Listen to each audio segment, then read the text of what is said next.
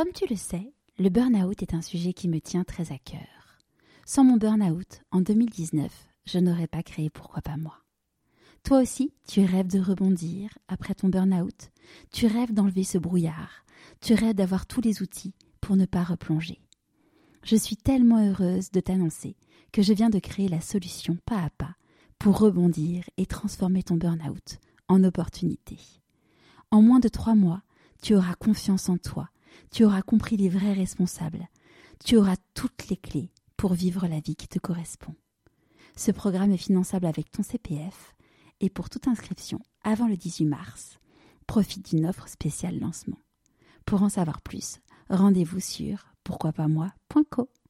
Je suis très heureuse de partager avec vous cet épisode best-of de Pourquoi pas moi. L'occasion de découvrir ou redécouvrir le parcours de certains de mes invités. Bonne écoute et souvent, on me disait, mais moi, pourquoi t'écrirais pas un livre? Euh, Ce serait génial, etc. Et puis, et puis, à un moment, c'est devenu une évidence, même si pour moi, ça me paraissait lunaire, euh, de, d'écrire un livre.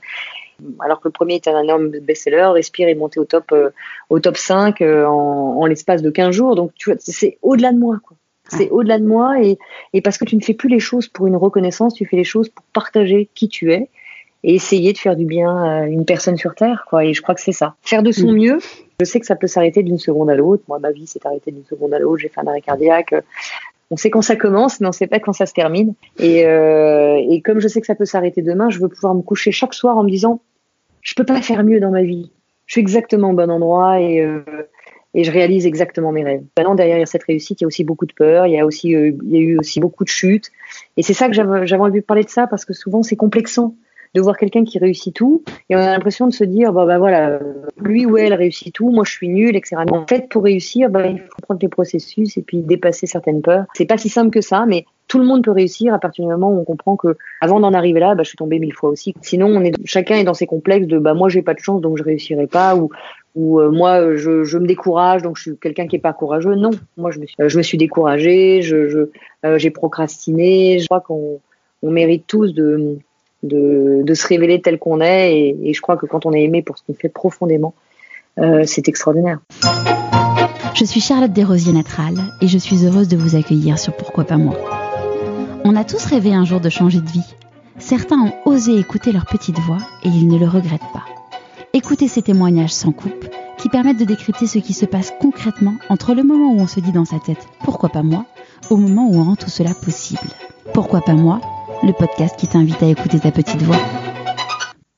Il y a plusieurs mois, Christine Michaud m'avait recommandé d'interviewer Maude. En lisant son premier livre et en découvrant son histoire, c'était une évidence. Je rêvais de la voir derrière mon micro, pour qu'elle nous raconte son histoire et que je puisse lui poser des questions sur son parcours d'une si grande richesse. Avant de vous parler de mode, n'oubliez pas que j'ai besoin de vous et de vos 5 étoiles et commentaires sur votre plateforme d'écoute préférée pour m'aider à faire connaître le podcast et inspirer le plus grand nombre. C'est amusant, car comme Mathieu Torder, le plus jeune aventurier français que j'ai eu le plaisir de vous présenter il y a deux semaines, Maude est diplômée d'un bachelor obtenu en Angleterre, suivi d'un master à Sciences Po. Suite à cela, Maude a su se créer une aventure d'une autre sorte. Elle enchaîne une carrière brillante, à 26 ans, elle dirige une agence de pub. À 40 ans, elle participe à la revente d'une des plus belles réussites de la tech française. De l'extérieur, tout allait bien. Mais au fond d'elle, Maude était perdue. Elle part cinq semaines dans l'Himalaya et suite à cela, elle commence à écrire son premier roman, rapidement devenu un grand succès. Maude est aujourd'hui auteure de deux best-sellers, coach et conférencière. Je vous souhaite la bienvenue dans l'univers de Maud Ankawa. Bonjour Maude. Bonjour Charlotte. Est-ce que tu pourrais nous... Ben oui, moi aussi. Bah, merci beaucoup d'avoir répondu à, mon invitation. Ça, ça faisait longtemps que je rêvais de pouvoir t'interviewer et je suis heureuse qu'on y arrive enfin. Mais je suis ravie aussi, vraiment, vraiment. Euh, la première question du podcast, c'est je demande à mes invités de se présenter avec l'objet euh, qu'ils ont choisi. Est-ce que tu pourrais nous parler de cet objet, s'il te plaît? Euh, alors écoute, euh, c'est vrai que tu m'as posé la question d'un objet et, je me suis retrouvée bien bien embêtée parce que parce que je suis pas très objet en général. Euh, donc imaginer un objet qui pourrait me représenter, c'est vrai que c'était pas si simple. Alors j'ai sollicité mon entourage, comme je fais souvent quand euh, quand je n'ai pas de réponse. Et pour eux, c'était presque une évidence. et ils m'ont ils m'ont ils m'ont dit mais toi, ce qui te représente le mieux, c'est c'est ton passeport. Et je dois dire que c'est assez juste parce que parce que il y a une chose dont je ne peux pas me passer, c'est mon passeport parce que j'adore voyager et je passe, euh, alors évidemment pas pendant cette période de confinement, puisque puisqu'il y a une période assez longue où je pouvais pas m'en servir, mais sinon je passe plutôt la moitié de mon temps dans les avions euh, autour de la planète. Donc euh, donc effectivement, je pense que c'est sans doute le, je sais pas si c'est un objet, mais en, tout cas une chose qui me représenterait le mieux, c'est c'est mon passeport. Et pourquoi tu voyages autant? Parce que j'ai j'ai vite compris que le voyage, ça me permettait d'aller euh, changer ma caméra d'angle. C'est-à-dire que, tu sais, on, est éduqué dans une certaine religion, dans une certaine euh, façon de vivre, dans, dans, un, dans un pays occidental qu'est la France. Dans, euh, et, et, quand tu vas voyager ailleurs, bah, tu t'aperçois que finalement, tout n'est pas exactement comme on t'a expliqué. En tout cas, il y a différentes façons de voir d'autres choses. Et donc, bah, voyager, c'est rencontrer d'autres types de civilisations, d'autres façons de voir les choses, euh, et puis même d'autres philosophies. Et euh, je, ça m'a permis d'ouvrir ce champ là où je croyais qu'il y avait des certitudes et des vérités. Mais finalement, ça m'a permis de, euh, de, de, lâcher un peu mes certitudes et mes vérités pour voir qu'il y avait d'autres façons de voir les choses, d'autres façons de grandir, d'autres façons euh, d'échanger. Euh, Et ça m'aide beaucoup. Et ça m'aide beaucoup. Et euh, j'aime bien revenir dans, dans, pourquoi pas moi sur d'où viennent d'où viennent mes invités. Du coup, toi, tu où est-ce que tu es né Alors moi, je suis une parisienne. En fait, je suis une banlieusarde. Je suis née à Saint-Maurice, euh, tout à côté de, de, Paris. Euh, et j'ai vécu en banlieue parisienne euh, pendant pendant des années autour de Paris. Donc, je suis, mes racines sont en Île-de-France. Et, et, du coup, quel type d'enfance tu as eu oh, une, enfance. Je vivais en fait dans une maison familiale avec mes grands-parents au rez-de-chaussée. Et, euh, et, nous, on avait un appartement avec euh, mes parents et mon frère, donc j'ai un frère. Et, et voilà, c'était, euh, c'était, on manquait de rien. Je pense que voilà, avec une, une, philosophie quand même où il n'y avait pas trop de religion à la maison, puisque du côté de mon père, mes grands-parents étaient juifs, du côté de ma mère, ils étaient catholiques, donc pas de religion à la maison, ce qui avait acté le, leur mariage. Euh, les grands-parents s'étaient arrangés pour, pour, pour, dire OK pour le mariage, mais pas de religion à la maison. Donc nous, on a été élevés euh, avec des philosophies, avec le bien, avec le mal, avec euh, mais pas mais pas forcément dans une religion. Alors c'est pendant tout un temps, on, on, comprenait pas, on voulait faire comme les copains, et puis finalement, moi, ça m'a permis de découvrir toutes les religions. En tout cas, de me rendre compte que il y avait il y avait toujours le même message, qui était un message d'amour dans toutes les religions. Donc c'est comme ça que j'ai grandi. Et au final, tu as choisi une religion après ou tu es resté. Euh... Non. Non, j'ai pas choisi de religion. En fait, euh, je voilà, il y, a des, il y a des philosophies, la philosophie bouddhisme. Euh, euh, je trouve qu'il y a des choses qui résonnent beaucoup en moi, mais, mais encore une fois, à chaque fois qu'on étudie un texte de religion, on s'aperçoit qu'elles parlent toutes de la même chose, uniquement ouais. centrées sur l'amour. Et puis après, les hommes en font d'autres choses, mais mais le, le, le, fond est toujours le même. donc non, je n'ai pas une religion en particulier. J'aime rentrer dans plein de lieux de culte, euh, que ce soit dans une église, dans une mosquée, dans une synagogue, euh, dans un temple. Là où je vais, dans le pays dans lequel je, je voyage, je, euh, j'aime ces lieux de, de, recentrage, mais je ne suis pas d'une religion. D'accord. Et qu'est-ce que, quel type de petite fille tu étais? Alors j'ai été plutôt très joyeuse, j'ai toujours été quelqu'un de, de fédératrice, euh, donc j'avais toujours un tas de copains autour de moi, euh, j'organisais beaucoup de choses, j'étais plutôt chef de bande. Euh, et c'était un vrai plaisir que de partager avec les copains tout ce que je comprenais, tout ce que j'apprenais. Euh, euh, toujours été très dynamique. Euh, et puis je, je, travaillais plutôt bien sans, sans, sans forcer à fond. Donc c'est vrai que c'était assez simple de c'était assez simple de, de, pouvoir faire un peu le pitre quand quand à finalement quand ça se passe bien à l'école. Donc euh, j'étais oui très fédératrice et, et j'aimais euh, dès le départ je, je, me suis rendu compte que j'aimais beaucoup les gens. Donc euh, donc j'apprenais des gens aussi. Et voilà le, le type de d'enfant que je pouvais dans tout Et c'était quoi tes, tes, loisirs du coup quand quand tu étais à la maison ou, ou pendant les vacances? Alors à la maison, euh, très proche de mon frère, on a, on a 13 mois d'écart, donc, euh, donc on était tout le temps pourrés ensemble, on était vraiment comme deux jumeaux. Ouais. Euh, et c'est toujours le cas aujourd'hui d'ailleurs, 50 ans après. Mais, mais voilà, donc on a, on, avait une, on a une relation très très proche depuis toujours. Donc à la maison, on jouait beaucoup ensemble. Et puis, euh, et puis sinon, pendant les vacances, voilà, je voyais souvent des copains. dans petite, ma petite enfance, euh, je jouais beaucoup avec mon frère. Et puis après, dès que j'ai eu l'âge de grandir un peu et puis d'être un peu plus autonome, euh, il y avait beaucoup de copains autour, beaucoup de, de vacances avec les copains. Et, et, quand tu étais petite, tu disais, euh, quand je serai grande, euh, qu'est-ce que je ferais comme métier? Je, je répétais tout le temps, quand je serai grande, je ferai un monde meilleur. Ça, c'était mon grand truc. Beau, quand je serai hein. grande, je ferai un monde meilleur. Euh, et donc, je, je, je, disais même pas euh, quand je serai grande, je disais, euh, je, oui, quand je serai plus grande, je ferai un monde meilleur, mais je peux m'y atteler dès maintenant. Euh, donc, donc c'était un peu mon leitmotiv et, et mon grand truc, c'était de, effectivement, de, de m'assurer que personne souffrait autour, qu'on pouvait être tous ensemble bien et que peu importe notre culture, notre religion, notre couleur de peau, c'est pour ça que c'était assez melting pot dans mes bandes d'amis. Euh, avec des gens très différents. Euh, le statut n'avait pas d'importance. L'important, c'était d'être ensemble et de partager des choses.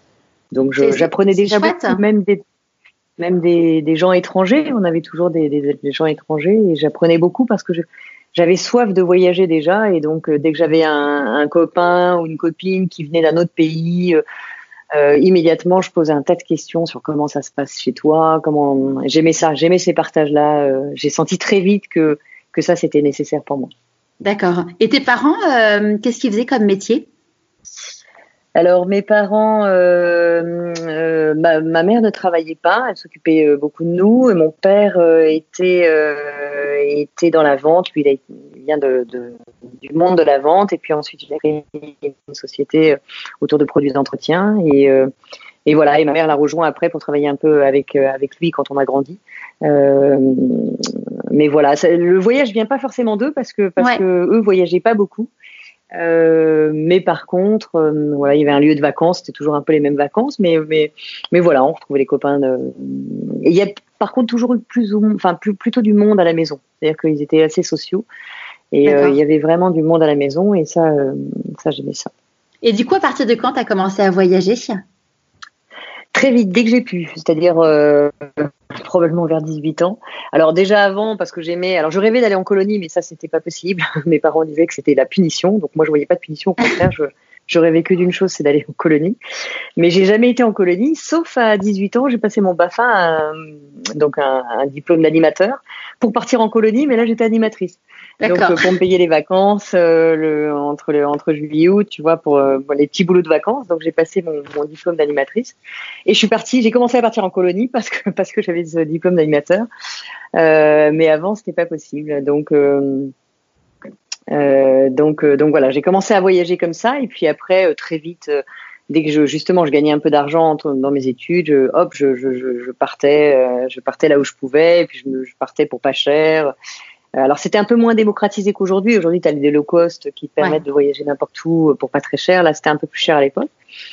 Mais, euh, mais voilà, ça me permettait de m'évader. Euh, et donc, j'ai commencé à faire ouais, des, des voyages dès que j'ai gagné ma vie. Par contre, là, c'était. Puis d'ailleurs, mes métiers allaient aussi vers l'international. J'ai fait mes études à l'international. Enfin, j'ai fait mes oui, justement, euh, qu'est-ce que tu, du coup, tu t'es. Quand, euh, quand est arrivé le moment de se dire, ben, terminal, euh, il faut faire, prendre, faire le choix d'une orientation, tu es parti directement euh, en Angleterre?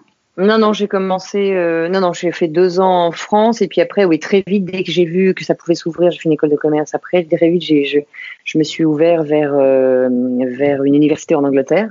Euh, pour passer. Euh, donc, je me suis orientée vers la finance euh, très vite en Angleterre et, et j'ai passé moi mes diplômes en Angleterre et mes équivalences. Après, je suis revenue en France pour passer mes équivalences. Et puis après, j'ai fait un, un master en, à Sciences Po à Paris et voilà pour passer toutes les, les équivalences derrière. Mais oui, j'aimais cette idée de pouvoir partir. donc vers vers 20 ans, ça y est, je partais vers l'international et, et, ça fait partie vraiment de ma vie. Encore aujourd'hui. Pourquoi la finance? Alors plus par opportunité parce que je savais pas trop ce que j'allais faire en fait pour te dire. Je suis, tu sais quand tu fais une école de commerce, tu sais, tu vois différents trucs, mais moi j'avais aucune idée de ce que je voulais faire. Euh, et donc, je, ben, par opportunité, j'étais plutôt bonne euh, dans ce domaine. Et, euh, et du coup, ben, je, comme je, suis arrivée en Angleterre, je parlais moyennement anglais. Donc, il a fallu d'abord que j'apprenne l'anglais parfaitement avant de, avant de pouvoir avoir mon diplôme, parce que je me retrouvais dans une université anglaise. Donc il y avait que des Anglais et moi mon niveau d'anglais n'est pas suffisant pour euh, pour suivre. Donc tu vois, il m'a fallu déjà 3 4 mois pour apprendre l'anglais euh, complètement et puis après j'ai pu passer enfin cette même année après là j'ai cravaché pour pour passer mes diplômes quoi. C'était hyper courageux du coup de partir en Angleterre alors que tu parlais pas bien l'anglais pour faire un, un ah diplôme anglais? Non, c'était pas courageux parce que parce que j'avais tellement envie de partir à l'étranger que de toute façon n'importe quelle langue, je crois que je l'aurais appris, euh, je l'aurais apprise. j'ai tellement envie de, de, de, voilà de, de, changer de, euh, de spectre, d'endroits, de rencontres, de voir comment il se passe, comment ça vivait ailleurs, si tu veux. Ouais. Que non, non, c'était pas courageux, c'était vraiment, euh, c'était vraiment nécessaire. Ouais, tu t'es euh, pas laissé le choix pour pouvoir accomplir tes rêves et, ta soif des. ouais, ouais, c'est ça. J'avais vraiment envie de ça, donc tu vois, à chaque fois que j'avais un rêve, et ça, ça a été toujours le, le, le drive de ma vie. Dès que j'ai un rêve, je le réalise. Après, euh, oui, ça demande toujours un peu de courage. De, Mais tu sais, je suis pas sûre que ce soit du courage. Je pense que c'est plutôt du. Quand tu as quelque chose au fond de toi, finalement, il y a une force qui t'y pousse. Ça ne veut pas dire qu'il va pas y avoir beaucoup de travail. Et dans tout ce que j'ai pu faire, il y a toujours eu beaucoup, beaucoup de travail. Mais, euh, mais quand tu fais quelque chose que tu aimes, finalement, le travail et le nombre d'heures que tu passes dedans, euh, c'est, c'est, tu, tu le sens pas. Ouais. Je le sens pas parce que moi je sais pas travailler 4 euh, heures répétitives sur un truc qui me plaît pas alors que je sais travailler 15 heures par jour pendant plusieurs mois si je suis passionnée par ce que je fais. Euh, et ça c'est le propre de je crois de beaucoup de gens. Le problème c'est que... souvent on s'oriente vers quelque chose qu'on n'aime pas alors on trouve le travail laborieux, c'est difficile etc. Mais dès que tu t'es passionné par ce que tu fais, tu peux passer des heures à travailler euh, sur euh, sur un sujet et d'être heureuse quoi. C'est ce que disent euh, tous mes invités, euh, c'est qu'en effet, euh, maintenant, ils ont plus l'impression de travailler. En fait, ils font ce pourquoi ils étaient faits, ils sont alignés avec mm. eux-mêmes et, et ça roule. Exactement. Alors c'est vrai que de l'extérieur, moi c'est souvent qu'on me dit mais tu bosses comme une folle. Mais non, moi je me lève le matin, je suis tellement heureuse avec cette joie dans, dans le cœur que quand je je me mets à créer quelque chose sur mon ordinateur, sur, enfin, sur, en écrivant, etc. Je j'ai pas le sentiment, j'ai l'impression de, d'être en phase avec ma vie, en phase avec ce que j'ai à faire, en phase avec ce que, j'ai à donner, tu vois. Donc, euh, c'est, alors on peut appeler ça du travail, et c'est vrai qu'à la limite, c'est, du travail, mais, mais, euh, tu sais, je, je, parlais avec un, un de mes neveux qui, euh, euh qui, quand il était un peu plus jeune, qui ah, me dit oh les études c'est pas mon truc, etc. Parce que je suis pas très bon à ci et ça. Puis je le regardais jouer à la console vidéo et lui, il excellait à la console vidéo. Et euh, il me dit ah non mais tu vois mon truc c'est le jeu vidéo etc. J'ai dit oui t'es très bon dans le jeu vidéo parce que tu passes des heures à t'entraîner en jeu vidéo. Tu passerais le même nombre d'heures à faire des mathématiques, tu serais excellent en mathématiques. Donc je crois que le vrai sujet il est là, c'est qu'on devient excellent dans ce qu'on fait euh, tout le temps. Et les gens ont tendance à, à s'approprier le fait qu'ils sont nuls dans quelque chose, euh, alors qu'en réalité simplement ils, ils s'entraînent pas à ça. Euh, et je pense que quand on passe 15 heures par jour à faire ce qui nous plaît, ben finalement, euh, les gens de l'extérieur disent ah ouais mais toi t'es excellente. Non, c'est simplement que ça me passionne et à partir du moment où ça me passionne, ben, je passe des heures et des heures dedans. Et effectivement, on a une, on devient expert dans ce qu'on fait. Ouais, on apprend en faisant. Exactement. Et en s'entraînant et en pratiquant. Mais euh, de la même façon qu'un enfant, va, euh, on dit toujours les enfants sont surdoués pour jouer à la vidéo, c'est la nouvelle génération. Non, c'est simplement qu'ils passent des heures dessus euh, là où nous on n'avait pas de jeux vidéo à l'époque et euh, ou très peu. Et, et, donc on passait pas des heures dessus. Mais si tu veux à partir du moment euh, où tu passes des heures sur quelque chose bah, c'est formidable parce que parce que déjà tu vois pas passer les heures comme un enfant devant sa console vidéo. Il peut passer des heures. Il il s'est pas rendu compte qu'il a passé 10 heures dans la journée. Il y a plus la notion du temps. Exactement.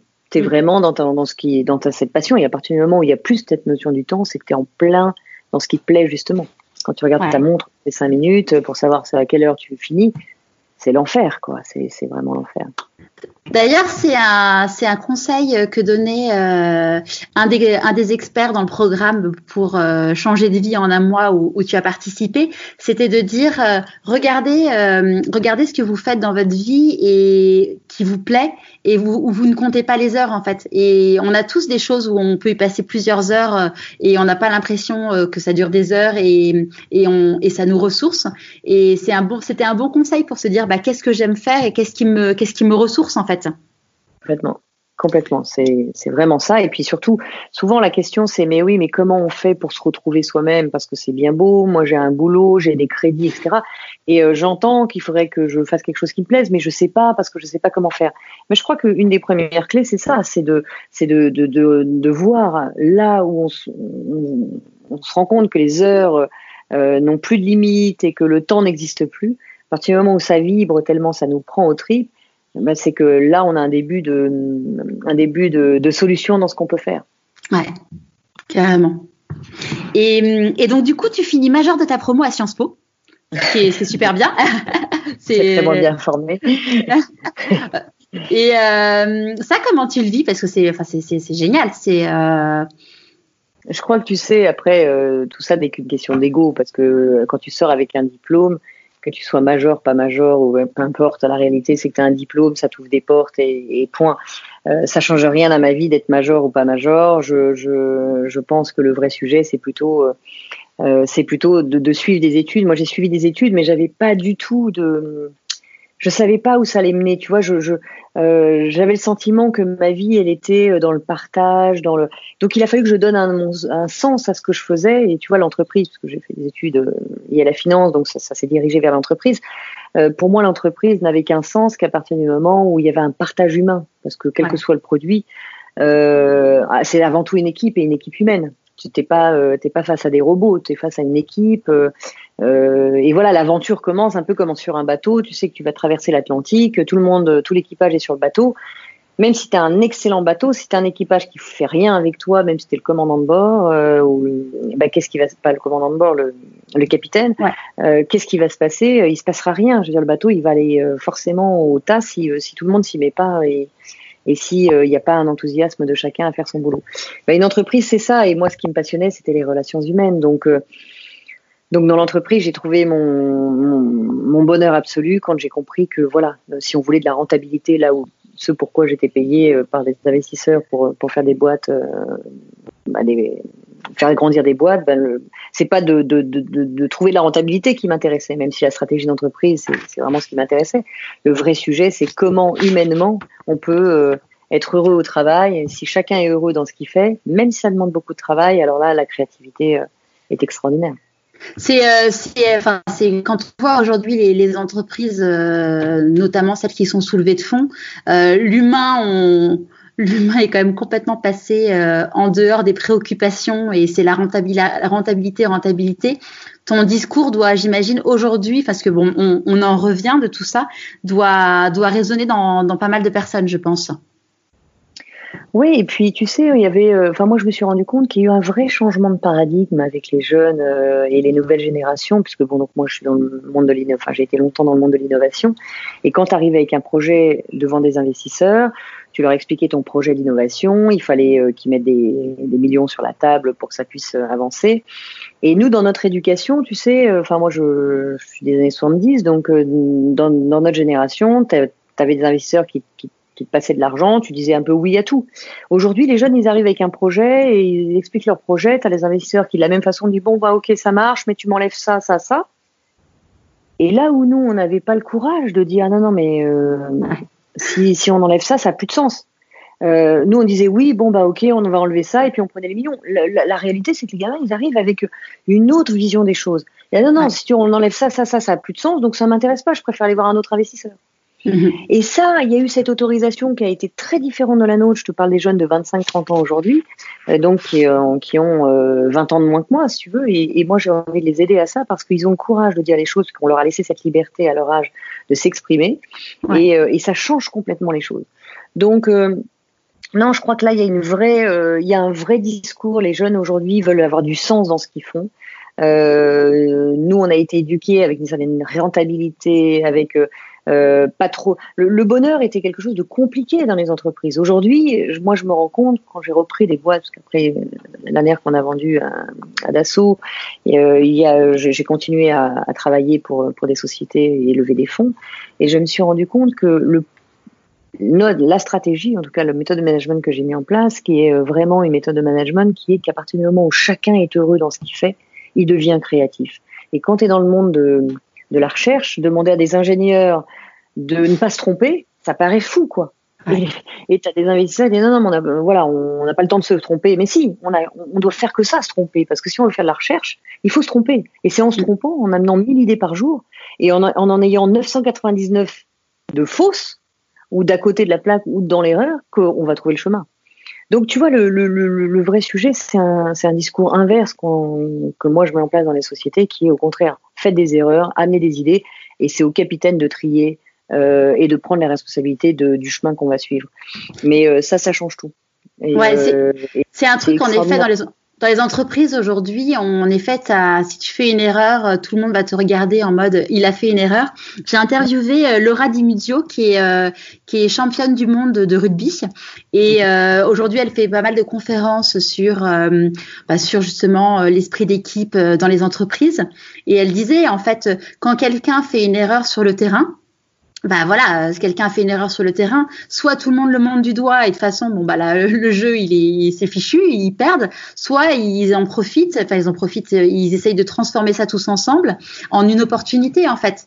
Et, et c'est vrai que c'est, c'est, l'expérience quoi. En fait, en plus l'erreur, je veux dire, si tu, euh, si tu parlais à Pierre et Marie Curie, euh, ils ont fait euh, combien d'erreurs pour avoir la vraie recherche C'est pas des erreurs, c'est simplement le chemin. C'est comme si on disait à un enfant qui apprend à marcher, s'il tombe, il fait une erreur. Non, euh, tomber fait partie du processus de réussite. Euh, et, moi je le dis d'ailleurs toujours, la réussite c'est se relever une fois de plus que d'être tombé. Mais quand tu apprends à marcher, quand tu apprends à parler, eh ben, tu fais que des erreurs au début.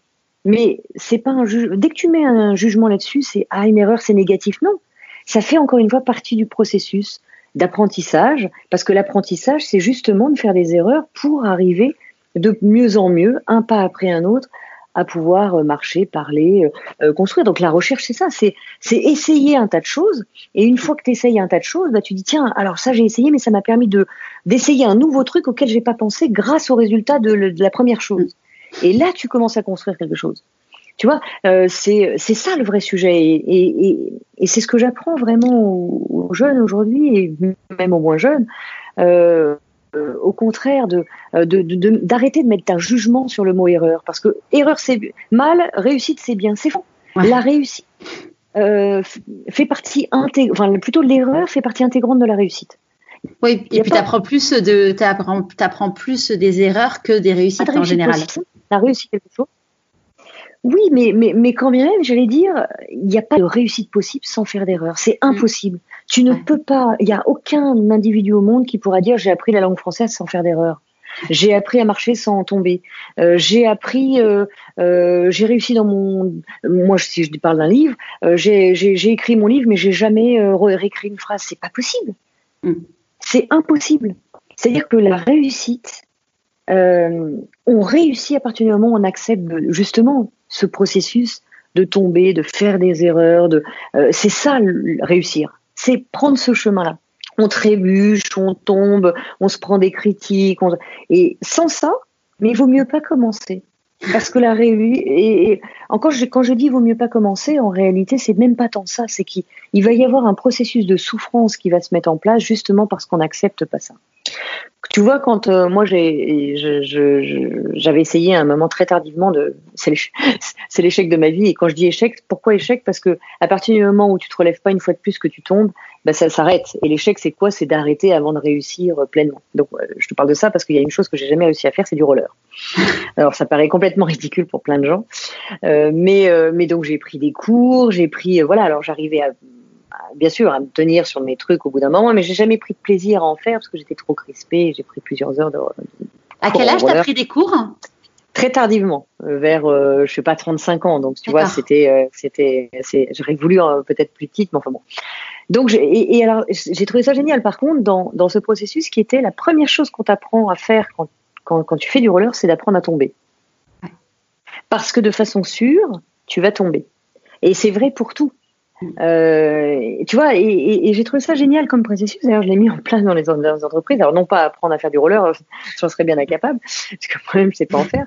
Mais donc, pour moi, c'est l'échec de ma vie parce que je me suis dit à un moment, ben non, j'arrête. Et tant pis parce que j'avais quand même envie de le faire. Et puis après, c'était plus une question de, voilà, j'ai pas envie de tout me casser, tu vois, à mon âge, je, je préfère rester entière et donc c'est un choix. Mais euh, si j'avais persisté, j'en aurais fait comme tout le monde, c'est évident.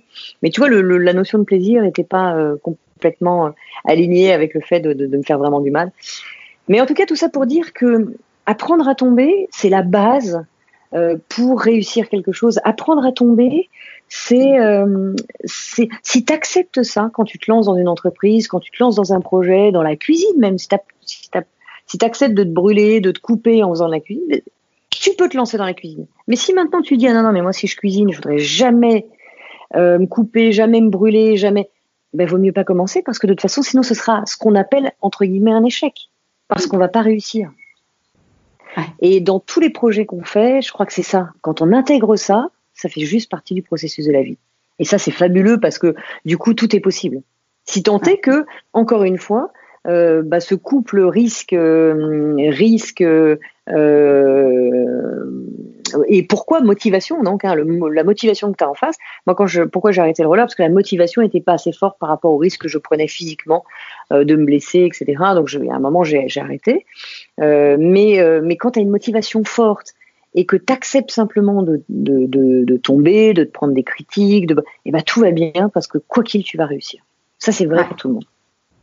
Ouais, c'est, c'est, tu vois, j'en parlais hier, j'ai interviewé Mathieu Torder, qui est un, le, plus, le plus jeune explorateur euh, français et hum, qui a rejoint le pôle Nord et au, pôle Sud en, en, 50 jours. Et il disait, bah voilà, sa première expédition, euh, euh, il a, il a pris, il a emprunté un vélo de quelqu'un. Il avait jamais fait plus de 50 km de vélo. Il s'est enchaîné, je sais plus combien de centaines de kilomètres en, pendant les vacances. Et en fait, il a appris en faisant. Et puis, bah voilà, il a, tout n'était pas parfait, mais il y a un moment, si tu te mets trop de barrières, tu vas jamais en fait. Et tu vas jamais, exactement, mm. exactement. Et avant d'y aller, vraiment d'accepter ce processus. Ouais. C'est ça le vrai, vrai sujet, parce que souvent, euh, il y a des gens qui se lancent, ils tombent une fois, ça va pas. Les plus courageux, ils tombent une deuxième fois, non, non, là c'est bon, là je, je suis un gros nul, etc. Les très très très courageux vont essayer une troisième fois, mais, mais, mais, forcément, on va tomber plus, enfin, malheureusement, plus de trois fois. Et encore une fois, euh, je l'explique, quand, quand on apprend à marcher, on tombe en moyenne 2000 fois de tout son poids. Donc, moi, ma barre, c'est 2000 fois. Tant que je suis pas tombée 2000 fois, eh ben, je continue. Donc, euh, et tu t'aperçois que des fois, 10, 12 fois, ça suffit. Mais 10, 12 fois, il y en a combien qui acceptent de tomber 10, 12 fois avant de continuer? Tu vois, c'est, c'est ça le vrai sujet. Donc, euh, mm-hmm. oui, tu as raison. Et ce que disait cet explorateur, c'est, c'est juste. De toute façon, quand tu commences, c'est moins bien que quand tu le fais la deuxième fois, qui est encore moins bien que quand tu le fais la troisième fois. Et puis après, tu le fais 20 fois, 30 fois, 40 fois, et là, tu commences à, oh, ça y est, c'est parti. Tu... Donc, euh, ça demande toujours un effort, c'est vrai. C'est en ça que c'est courageux, de toute façon, de se lancer. Ouais, au début, euh, et puis après, on, apprend, et puis, euh, et puis on, se lance, on se lance après des nouveaux challenges, et, et c'est reparti pour un tour. Exactement, et on progresse petit à petit, et c'est comme ça que vient la confiance, et la réussite est très vertueuse. Parce que plus tu réussis, plus tu as confiance en toi, et plus tu as confiance en toi, plus tu te lances, et plus tu te lances, plus tu réussis, etc. etc. Alors que bien souvent, les gens font une fois, et puis, oh non, je, moi, je, suis nul, de toute façon, je suis pas un entrepreneur, j'arriverai à rien. Et puis finalement, ils ne font plus. Et parce qu'ils font plus, ils sont terrorisés à l'idée de faire une petite chose. Et finalement, bah, il bah, n'y a rien qui réussit parce que euh, on part de loin. Donc, le plus on avance, le plus on ose, le plus, bah, c'est parti, et ça devient vertueux. Ouais, ça, on, on rentre dans une belle spirale. Exactement. Mm. Et, euh, et, donc, euh, pour reprendre ton parcours, donc tu, sans, rentrer dans les détails de toutes tes expériences, tu as, as, dirigé une, une, agence de com, de pub, mm-hmm. plus exactement. Euh, c'est à ce moment-là où tu as eu ton problème, ton gros problème de santé? J'ai vendu mon agence de pub avant la bulle. Ça, quand on fait partie de la finance, on se rend compte que les arbres montent pas au ciel. Donc, j'ai bien senti le vent là-dessus. Donc, j'avais vendu mon agence et, et là, on m'a dit que c'était un problème congénital. Euh, une communication interauriculaire, qui est une communication entre les deux auricules du, cœur. Et, euh, et, oui, je me suis fait opérer du cœur à, enfin, à 27 ans. Ouais. Et là, ça a été un petit peu, euh, voilà, rock'n'roll. Euh, c'était une, voilà, une, opération qui, qui, est maintenant courante, mais qui n'était pas forcément complètement. Et puis, ça reste une opération du cœur. Et donc, voilà, j'ai dû m'arrêter. Mais euh, mais très vite, euh, voilà, dans une hyperactivité quand même. Moi, j'avais beaucoup de mal à, à, dire, je vais passer euh, six mois ou un an à l'IT, donc ça, c'était pas possible. Et, et, voilà, je suis remontée en selle assez vite. Et, et oui, c'était juste après la vente de, de, mon agence de pub. Ouais. Et ce que j'imagine, ce que, ce, que tu, ce que tu mettais sur ton site, je crois que tu es retourné en selle quasiment deux semaines après l'opération. Euh, qui pouvait être considéré comme de l'inconscience par, euh, par l'extérieur, j'imagine. Oui, un peu. Ouais. en fait, le, le, sujet, c'est euh, c'est que, hum, évidemment, pour avoir parlé beaucoup avec les médecins et cardiologues, euh, le, le vrai sujet, c'était surtout de. je crois que comme tout à chacun, on a des modes de fonctionnement qui sont assez différents. Moi, ça me, à cet âge-là, ça me paniquait de me dire, je vais rester enfermé dans un lieu où je pourrais rien faire, enfin rien faire. Euh, la rééducation, le machin, ça, ça me paraissait lunaire. Euh, donc effectivement, j'avais besoin d'occuper mon cerveau. Euh, Et effectivement, la meilleure façon de l'occuper, c'est de partir, repartir dans des projets de création de boîtes et autres.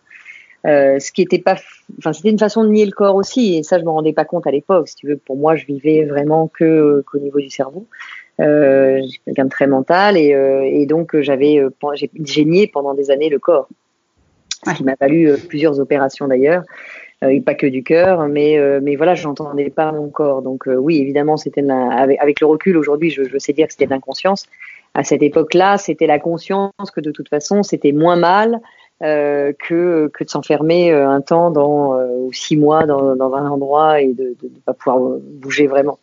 Et, euh, comment réagit ton entourage quand tu as dit que tu allais recommencer à, à bosser? Euh, bah, ça a été compliqué parce que parce que parce que déjà c'était des charges sur des charges. T'imagines les médecins, euh, on va pas c'était euh, c'était déjà un temps en hôpital et puis après il fallait que j'aille en, en maison de rééducation pendant trois ou quatre mois. Euh, donc là, à 27 ans, si tu veux, tu as, plus 5 ans, donc tu as, quand même le droit de. de...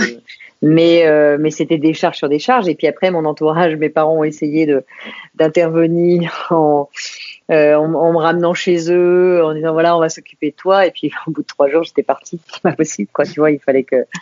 Donc, euh, donc oui, bien sûr que j'en rigole aujourd'hui, c'est de l'inconscience probablement, mais mais je crois aussi que on fonctionne tous les uns les autres un peu différemment. Moi, j'avais pas forcément cette notion du corps. Je l'ai eu bien après, cette, cette connexion au corps et euh, que je niais. Et, et, voilà, ce qui est dommage, c'est que le chemin est plus long euh, parce que la vie te ramène à, cette compréhension. Après, euh, après voilà, il me savait aussi euh, dans cette activité, il me savait aussi euh, dans mon comportement et il savait que de toute façon, ce serait plus dur pour moi de m'enfermer que, que, que, de me laisser vivre. Quoi. Ouais. Et qu'est-ce que, comment tu as réussi justement du coup à prendre conscience euh, de l'importance euh, bah, de ton bah, corps et qu'il fallait en prendre soin? Il m'a fallu euh, malheureusement beaucoup beaucoup d'expériences euh, physiques, c'est-à-dire beaucoup d'expériences d'opération, de, de, le corps qui qui, qui, qui parle et qui souffre. Euh, sauf qu'à chaque fois, bah, je, ok, je me faisais opérer et puis hop, je repartais en selle, tu vois. Donc euh, ouais. jusqu'au moment où quand bah, justement j'ai vendu, à, bah, enfin Exali, dans la société Adasso, euh, euh, j'ai perdu mon associé d'une crise cardiaque. Et moi j'en ai fait une, j'en ai fait une un an après. Euh, et là j'ai eu vraiment un électrochoc qui était, mais c'est pas possible quoi, c'est pas possible à 40 ans de pouvoir euh, de ne pas se rendre compte, il se passe un truc. Quoi.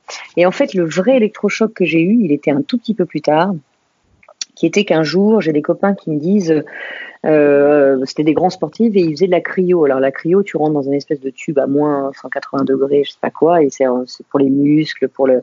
Euh, bon, j'ai pas d'avis euh, sur ce sujet. Les grands sportifs disent qu'ils récupèrent beaucoup plus. Et puis, il me disait, ah non, ce serait bien que tu viennes avec nous, tu vas voir, c'est génial, machin, c'est une belle expérience. Bon, on me voit la partie là-dedans et euh, tout le monde, euh, tu restes que trois minutes, hein, c'est, et puis c'est dans un centre médicalisé. Et, euh, et tout le monde me disait, bon, c'est un peu froid, évidemment, tu rentres dans ce tube sec. Et moi, je rentre là-dedans et, et je me rends compte que j'ai pas froid. C'est-à-dire que j'avais une capacité à anesthésier mon corps sans m'en rendre compte. Et c'est ce que j'ai fait toute ma vie, c'est-à-dire qu'à chaque fois qu'il y avait de la souffrance, à chaque fois, hop, immédiatement j'anesthésiais mon corps, ce qui fait que je ne sentais pas mon corps. Et, et pour que je le sente, il fallait vraiment qu'il soit euh, euh, dans quelque chose de grave. Et donc là, j'ai eu un électrochoc parce que je me disais, bah attendez, c'est froid, enfin, vous êtes des chochottes, c'est c'est froid, c'est oui, c'est c'est pas chaud, mais enfin. Euh... Et là, j'ai compris, tu vois, que quand ils me regardaient tous jusqu'au médecin, je, euh, là, je me suis dit, là, j'ai un problème. J'ai vraiment un problème. C'est-à-dire que je suis tétraplégique. En réalité, si je sens pas mon corps, euh, je suis tétraplégique quoi. Ouais. Alors tétraplégique au sens euh, évidemment pas du la réalité du terme et, je mesure mes mots parce que je sais qu'il y en a qui vivent cette tétraplégie et j'espère que je choque personne en disant ça. Euh, mais euh, ce que je veux dire, c'est c'est que c'est que j'avais pas cette relation au corps et que je le niais tout simplement. Donc ah, là, c'était juste un véhicule pour te transporter, quoi. Ouais, c'est ça. Et puis, euh, et puis qui me suivait partout. Et, euh, et ok, s'il y avait un coup de calcaire, on passe sur le billard et puis hop, on résout le problème. Et puis, euh, mais tu vois, c'est, enfin, j'en parle comme ça, mais mais c'était c'était ça, quoi. Ouais. Et donc, je me suis rendu compte que j'avais un vrai sujet. Et là, j'ai commencé à travailler, ouais, avec des thérapeutes. je, enfin, je partis avec, enfin, je travaillais avec une, femme extraordinaire aux, États-Unis qui, qui justement réconciliait le corps. Euh, et, et, souvent, d'ailleurs, c'est parce que tu vas figer des traumatismes dans le corps que tu, tu, tu veux plus l'entendre parce que la souffrance est trop forte. Mhm. Donc ça m'a valu, si tu veux, euh, bah, tu sais, dans, dans tout ce qu'on vit, il y a toujours un côté très positif et très négatif, et c'est équilibré à 50-50. Il y a toujours euh, le côté pile ou face, l'ombre et la lumière, et, et, et ça m'a permis évidemment de, de, de, de, réussir tout ce que je réussissais parce que j'avais une énergie folle, et de l'autre côté, bah, j'entendais pas ça. Euh, Donc jusqu'au moment où voilà, je l'ai travaillé, ça a été long. Euh, ça a été euh, une dizaine d'années de travail, mais, euh, mais voilà, je sens que évidemment, je vis tout autrement maintenant que j'ai réconcilié bah, les trois centres, le mental, l'émotionnel et, le corps, parce que ce sont trois dimensions complètement différentes. Et d'ailleurs, je, je, même dans les entreprises, amener ça et amener euh, une autre forme. tu vois, moi j'ai toujours managé à l'intuition beaucoup, donc j'étais très connectée avec cette autre dimension. Euh, malgré des études très scientifiques et mathématiques que sont les faits de la finance, tu vois. Mais, euh, mais d'amener ces, ces, autres dimensions et, surtout la dimension du corps, bah, tu t'aperçois que euh, finalement tu, tu, peux écouter euh, très différemment ce qui arrive dans ta vie. Donc donc c'est une boussole absolue. Une boussole absolue. C'est, euh, Johanna Verdi euh, qui, euh, que j'ai interviewé et qui faisait partie aussi du programme avec toi, qui, qui, dit, qui recommande souvent en fait de faire ce qu'elle appelle le body check. Elle dit bon bah voilà, il vous arrive une situation, écoutez votre corps et, et puis vous verrez, il vous racontera plein de choses et que votre mental voudra sûrement nier, mais le, le, le corps ne ment jamais en fait.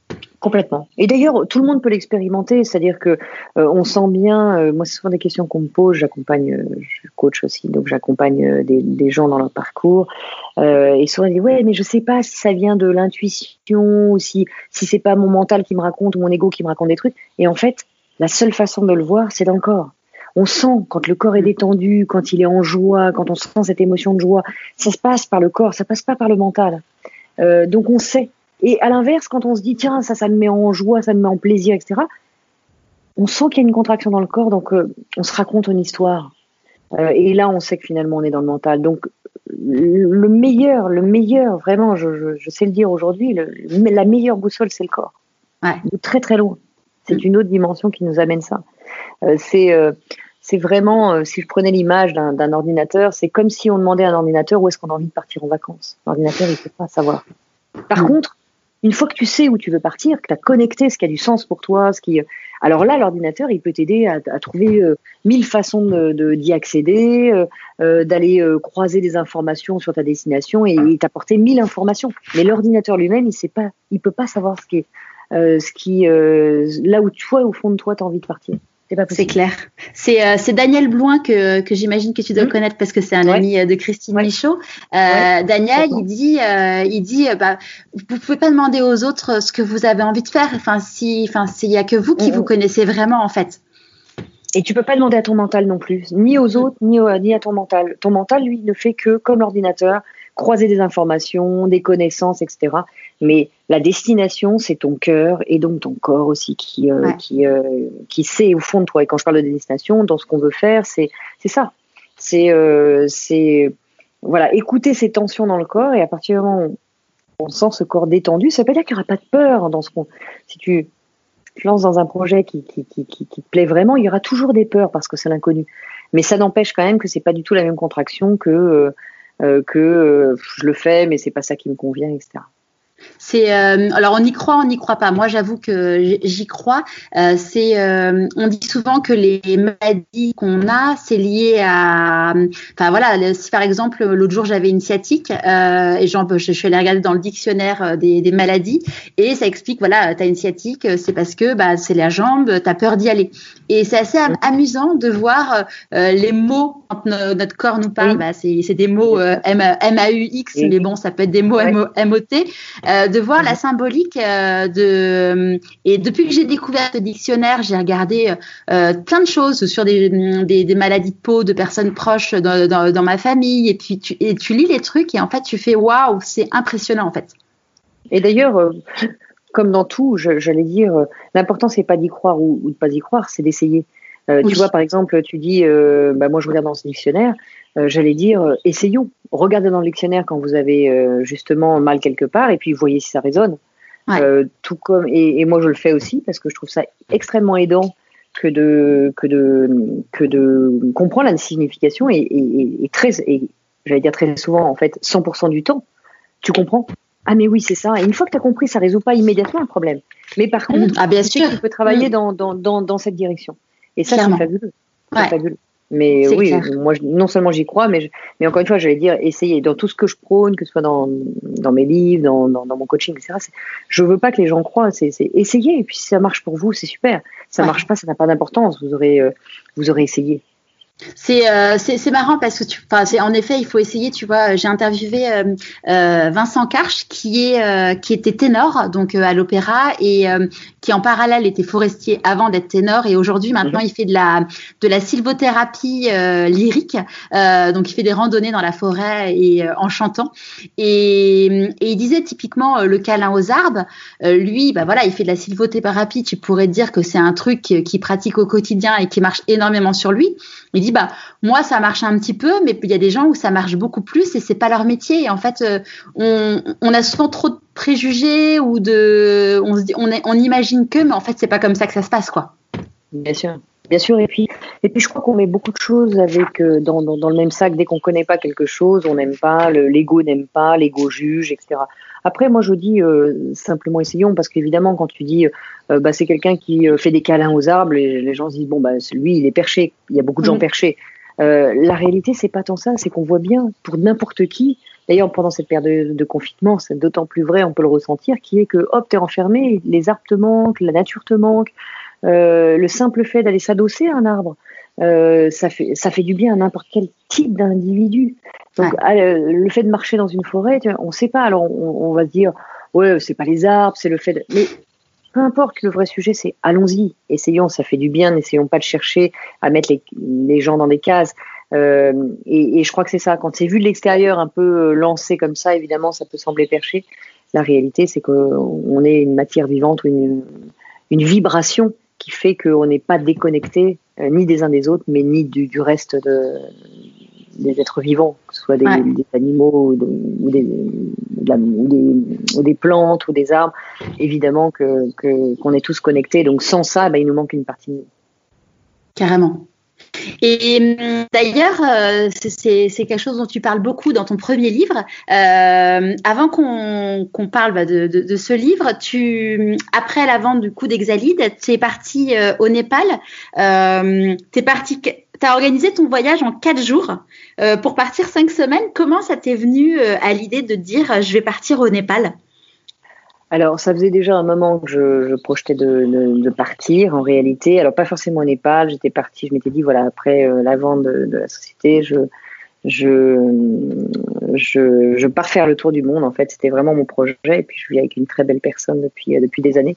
Euh, ça fait 21 ans qu'on est ensemble. Et, euh, à ce moment-là, euh, c'était oui, oui, on va partir. Et puis au moment où, sachant que je m'arrêterai jamais de travailler vu moi, vu la façon dont je travaille depuis que j'étais née, et puis quand j'ai dit mais ça y est là je vends et puis on part, euh, là ça a été un petit peu plus en recul et, du coup je me suis pris comme un mur parce que moi mon coup d'après j'avais l'habitude de, vivre avec des coups d'après et mon coup d'après c'était le tour du monde sauf que là euh, je, m'étais préparé psychologiquement à ça parce que moi j'y allais, on y allait quoi.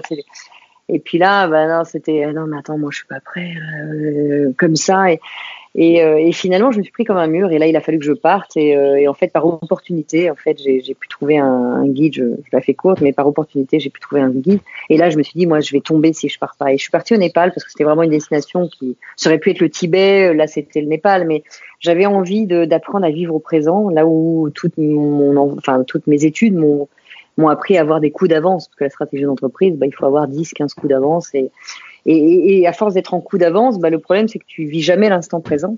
Et donc, tu connectes jamais la joie. Parce que la joie, tu ne peux la connecter qu'en vivant l'instant présent. Et donc, je suis partie, effectivement, euh, j'ai appelé ce guide, qui n'était pas un guide touristique, et, euh, et euh, qu'une relation, l'avant, enfin, cinq jours après, m'avait euh, m'avait m'avait passé et, et, et j'ai appelé ce guide et je lui ai expliqué mon, et je, je, disais voilà je crois que je vais tomber je je lui ai expliqué un peu euh, ce que j'avais vécu. J'étais à deux doigts d'un burn-out après la vente de cette société, mais un burn-out qui n'était pas un burn-out de pression, mais plutôt de, de passion.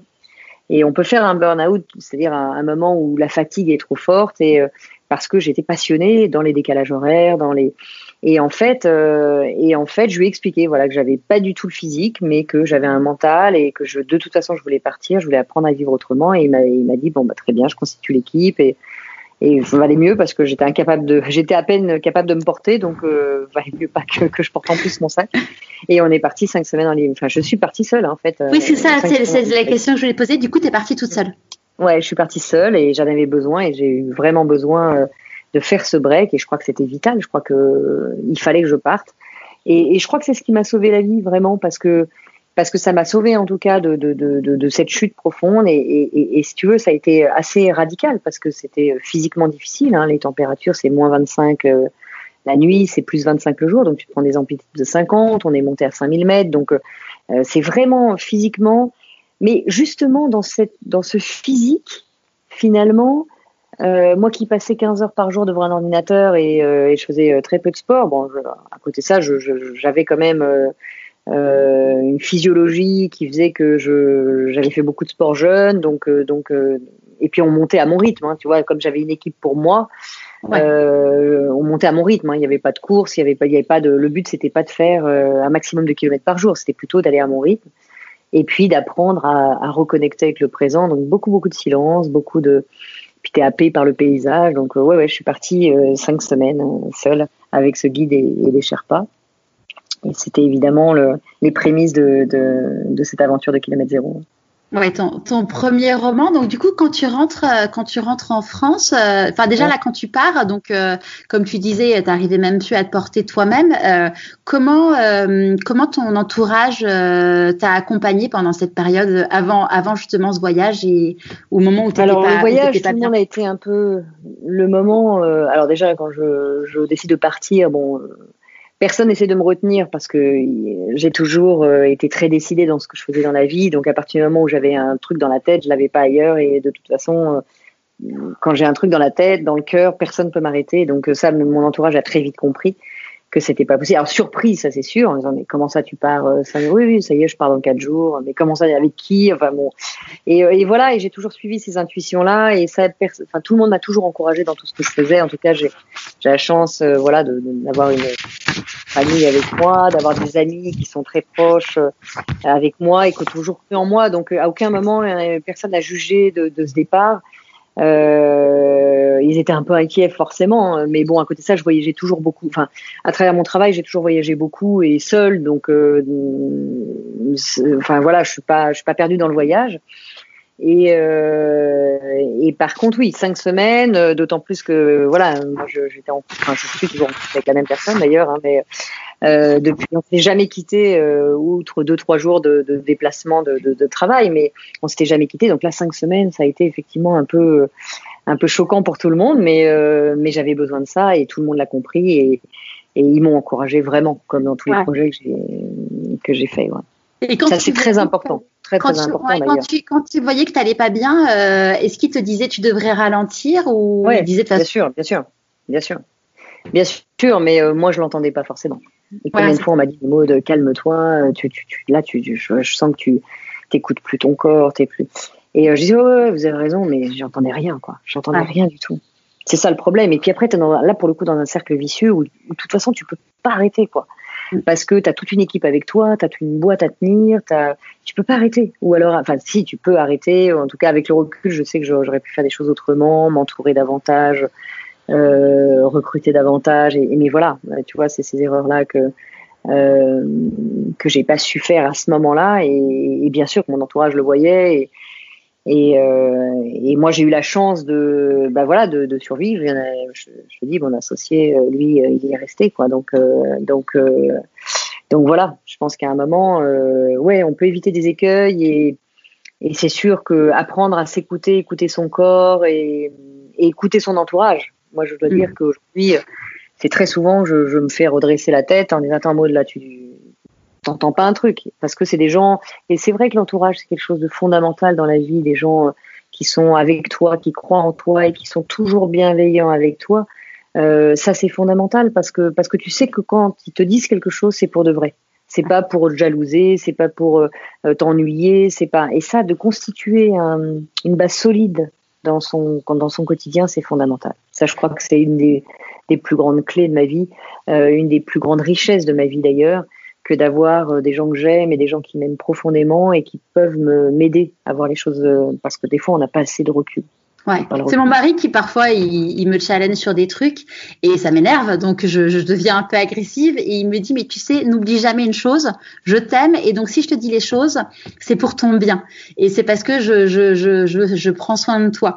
Et c'est vrai que je me le dis de plus en plus, tu vois, quand il me dit des trucs et que ça m'énerve, je me dis, ok, il dit pas ça pour m'embêter, euh, il dit ça pour mon bien, et, et, du coup, ça me fait prendre le truc avec un autre regard. Et mhm. même si, voilà, ça m'énerve quand même parce qu'il y a des trucs que t'as pas envie d'entendre, euh, bah en fait, euh, ça fait quand même du bien de les entendre au final, quoi. Et si d'ailleurs ça nous énerve, c'est bien que quelque chose en nous est touché. Parce que sinon, ça serait différent. D'ailleurs, quand on, quand on reçoit une remarque de quelqu'un, mais qu'on sent que ça résonne pas, il y a une sorte de, ouais, je sais pas ce qu'il a voulu dire, mais en tout cas, ça, je comprends pas, et puis ça, ça résonne pas. Mais à partir du moment où on vient nous dire quelque chose et que ça résonne, mais même de quelqu'un qui est malveillant, quelqu'un qui vient nous dire quelque chose et, qu'on, et que ça résonne, ou que ça nous énerve, etc., c'est qu'il y a un truc qui est pas juste pour nous. Ça veut dire qu'il y a un truc qui est touché. Et il suffit simplement de le voir pour. Euh, mais oui, je te rejoins euh, mille fois. Je crois que je crois que c'est ça quand, euh, quand, quand, quand, tu vois et, euh, et quand tu as vraiment un cercle fort et, et, serein avec toi, bah tu, tu, tu peux t'appuyer, tu as le droit d'être euh, de ne pas voir les choses toujours au bon endroit et je crois que quand tu peux t'aider de gens qui, qui voient clair aussi, moi ça, je dois dire c'est vraiment c'est ma plus belle richesse dans la vie quoi, d'avoir un entourage que j'aime profondément et, et qui je sais même profondément à, travers tout ce que j'ai pu parcourir.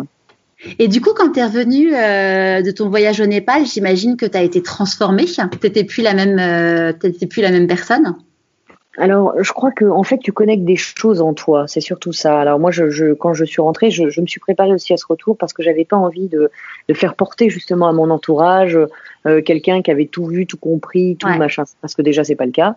Euh, mais c'est juste que effectivement, tu, tu tu te sens un peu différent, mais tu ne peux pas arriver avec tous ces changements d'un coup. Donc je m'étais vraiment préparée à ça pour ne pas, euh, euh, pour ne pas euh, déstabiliser de trop mon entourage aussi. Euh, mais à partir du moment où tu rayonnes de quelque chose qui est juste pour toi, bah, naturellement ça rayonne pour les autres aussi. Ouais, c'est super que tu aies, eu cette prise de conscience parce que souvent, enfin, euh, ton enjeu déjà c'était de, de, te remettre sur pied, euh, c'était le cas de le dire, et de, de penser parce que souvent, on, quand les personnes font euh, des, des démarches bah, pour être mieux dans leur peau, euh, souvent il y a de la casse avec l'entourage ouais. leur casse ou, ou, ou, en tout cas ouais, ça peut s'effriter parce que parce que oui on, on va plus vite que l'entourage sur certains sur certains points et si on n'est pas raccord bah ça peut ça peut créer des tensions finalement. Bien sûr. Euh, là bon moi ça faisait quand même des années que je travaillais sur moi sur différents ouais. sujets. Celui-là je l'avais pas. Donc je savais tu vois et puis je euh, je me suis longtemps épuisée à essayer de changer les autres et, euh, et en fait le vrai sujet c'est juste d'amener de la lumière sur son chemin et à partir du moment où, où tu éclaires ton chemin bah les, ça invite naturellement les gens à, à avancer avec toi. Donc je, je m'étais vraiment préparée parce que ils avaient toutes ces années euh, étaient tout proches de moi ils m'avaient aidé et j'avais pas envie vraiment euh, voilà de leur faire porter. Et puis euh, et puis tu sais dans ces chemins là tu t'aperçois quelque chose de très personnel et tant que tu le vis pas c'est difficile à raconter aussi euh, donc euh, le, le, le, le, changement intérieur est, et peut être très fort à l'intérieur et pas forcément se voir complètement à l'extérieur et ça va avec ça parce que et moi ça me va bien avec ça je veux dire parce que parce qu'il n'y a pas besoin que ça se voit de l'extérieur. Donc ça m'a demandé un petit oui de prendre un peu sur moi parce qu'en plus je rentrais la veille de Noël parce que je voulais être là avec ma famille pour pour Noël euh, donc du coup, tu vois, j'arrivais à Paris avec tout ce business autour de cette commercialisation autour de Noël. Et là, moi, je descendais de l'Himalaya, tu vois. Donc ça a été un petit peu, mais voilà, je m'étais bien préparée à ça et euh, et voilà, j'ai pu euh, faire participer, j'ai pu voilà extérioriser une expérience, mais mais sans sans sans aller au-delà. En fait, je pense que ça rayonnait en moi. Ouais. Et, donc ton, ton, livre Kilomètre Zéro, tu t'es dit euh, je, vais l'écrire pour euh, pour mes amis. Euh, comment ça t'est venu cette idée? C'est, génial de se dire je vais écrire un livre pour mes amis. Alors en fait,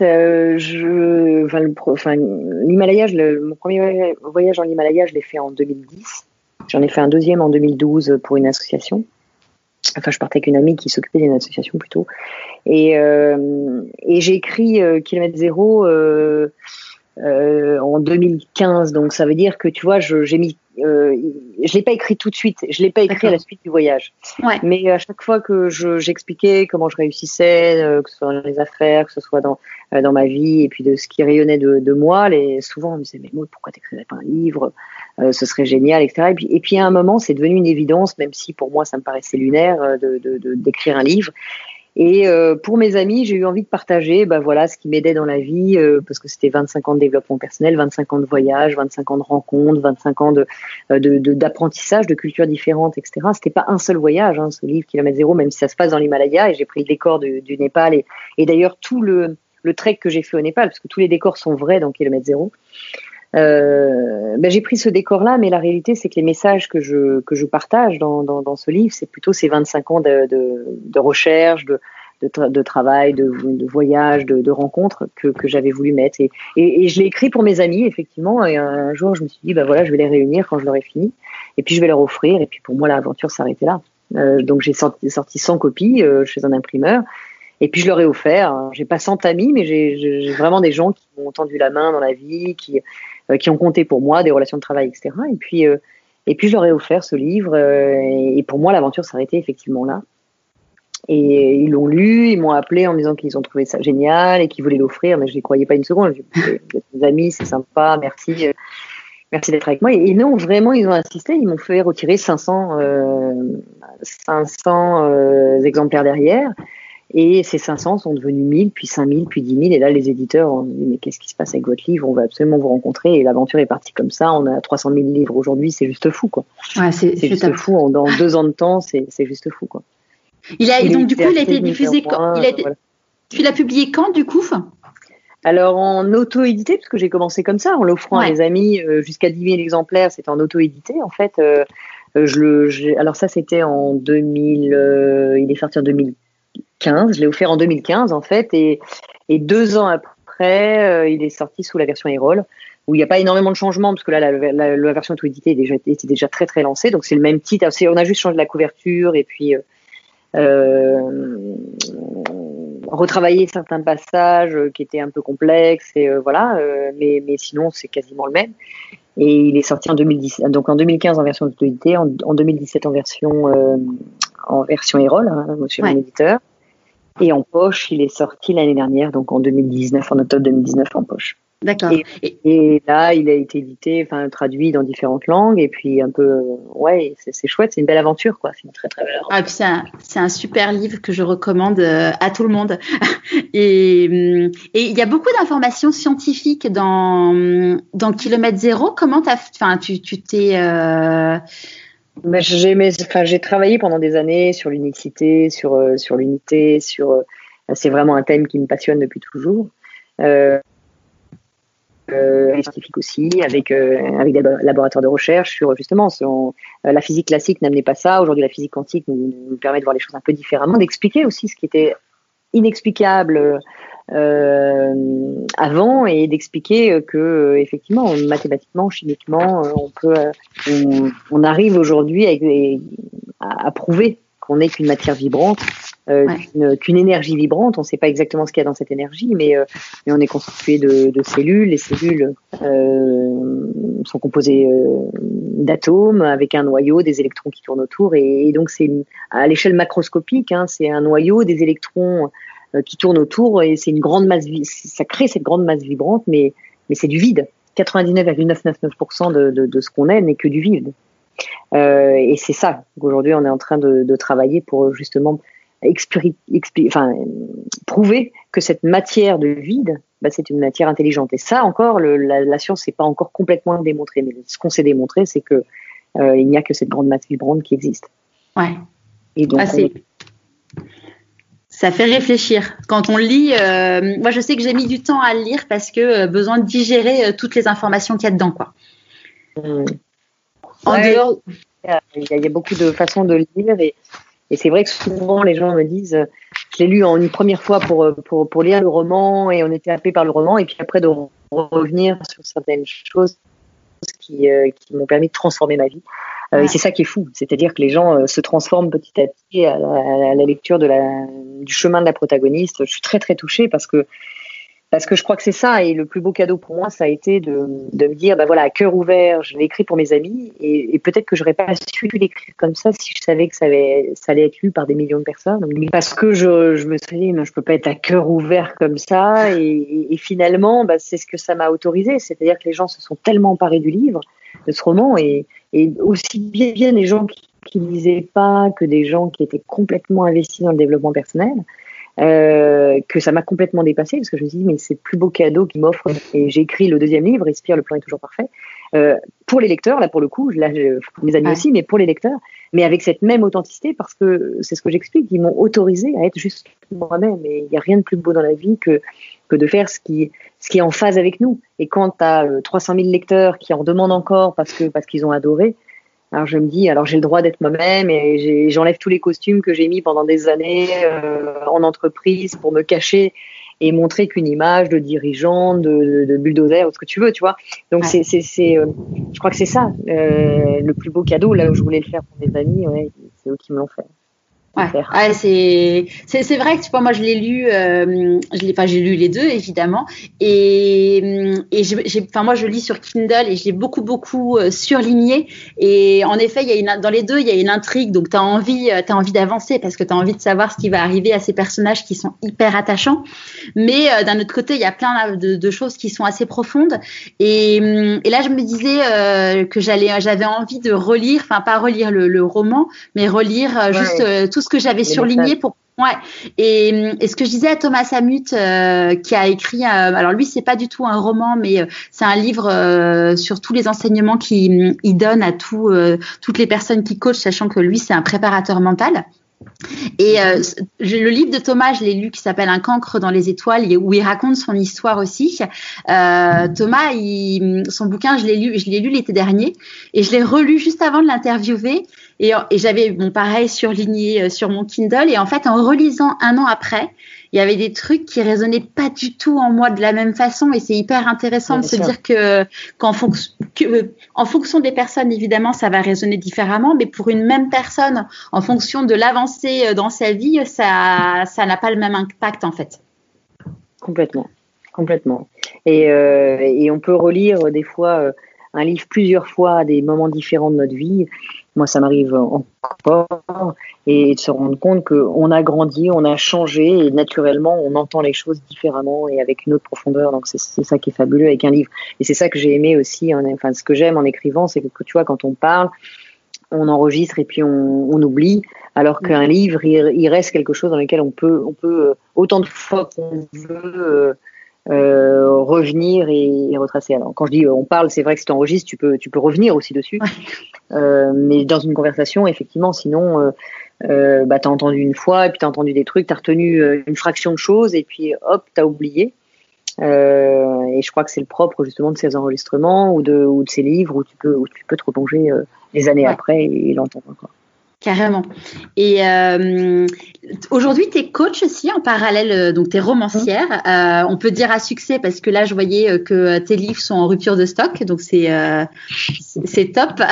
Et donc romancière à succès et coach. Du coup, pour le coaching, est-ce que tu as suivi des formations ou finalement Oui, ouais. je crois que je crois que c'est important d'ailleurs d'avoir euh, le coaching, c'est très différent de la psychothérapie ou, de la psychiatrie d'ailleurs. Hein. la psychiatrie qui est vraiment une, euh, que ce soit la psychologie ou même euh, enfin, la psychiatrie, c'est plutôt de, l'ordre évidemment de la médecine. le coaching, c'est pas de ressasser tout un passé, c'est de partir d'un moment T0 pour aller vers un objectif précis. Donc accompagner quelqu'un, c'est c'est justement partir de ce moment-là et puis de l'accompagner jusqu'à un objectif. Mhm. Euh, et pour ça, ça nécessite évidemment. Euh, c'est un travail de. Moi, c'est pas d'aujourd'hui. Hein, C'est-à-dire que j'ai pas changé de métier. Ça fait ça fait 20 ans que j'accompagne des, gens, même si euh, j'étais dans la. Même si j'étais euh, directrice financière, j'ai toujours eu plusieurs euh, choses à la fois. Et puis d'ailleurs, je pense que tout est compatible. Tu peux pas, tu peux pas gérer une entreprise ou faire même de la stratégie d'entreprise si t'as pas un minimum de euh, de compréhension de l'être humain. Tu n'arrives à rien. Je mm. trouve que ou alors tu arrives à toutes ces boîtes où les gens souffrent énormément.